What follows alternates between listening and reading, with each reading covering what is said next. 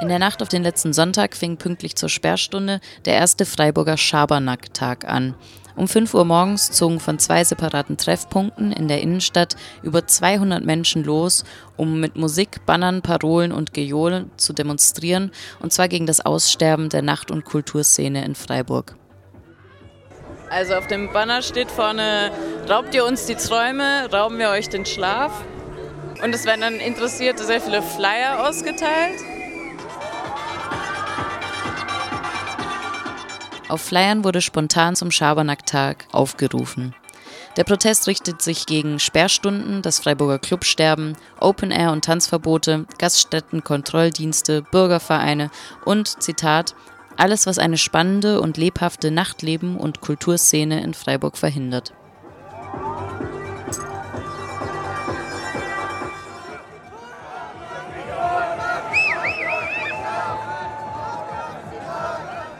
Trotz des angekündigten Lärms verlief die Demo recht friedlich und ohne Reibereien. Als die beiden Demonstrationszüge am Bertholdsbrunn aufeinander stießen, brach lautes Gejohle aus und Pyros wurden gezündet.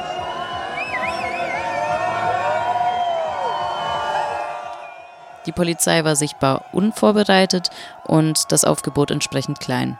Der Zug wurde jedoch von der Polizei auch filmisch aufgenommen. Die Urheber und Urheberinnen der Freiburger Schabernack-Tage bezeichnen sich auf ihrem Blog als ein Konglomerat aus verschiedenen Veranstaltungskollektiven, Politgruppen, Gastronomen, Kulturschaffenden und freien Aktivisten und Aktivistinnen. Okay, worum geht's hier gerade? Ja, wir wollen hier unseren Unmut auf die Straße tragen, ähm, wie das Freiburger Nachtleben aussieht, beziehungsweise wie die Zukunft aussieht.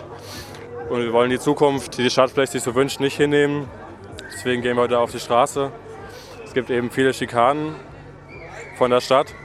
Also das Clubsterben dürfte in aller Munde sein. Ähm, auch Kneipen müssen schließen oder haben große Probleme mit Anwohnerbeschwerden, die dann vom Land irgendwie in die Stadt ziehen, in die Innenstadt, weil die Mieten noch immer teurer werden und die anderen sich es nicht leisten können.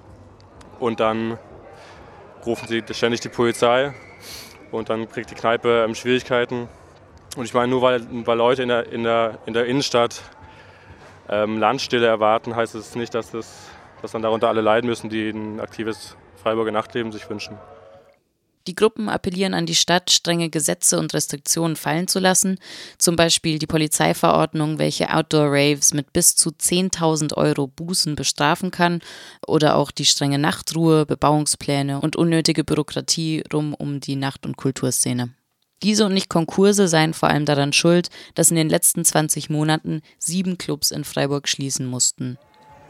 Man kann einwenden, dass durch Lärmdemonstrationen solche bürokratischen Hürden sogar noch schwerer zu überwinden sein könnten. Die Schabernack-Tage wollen aber vor allem einen offenen Diskurs ankurbeln. Dies soll auch nicht die letzte Veranstaltung dieser Art gewesen sein. Zum Abschluss waren sie auf ihrem Blog, es liegt in euren Händen, wie oft ihr nachts von uns geweckt werden wollt.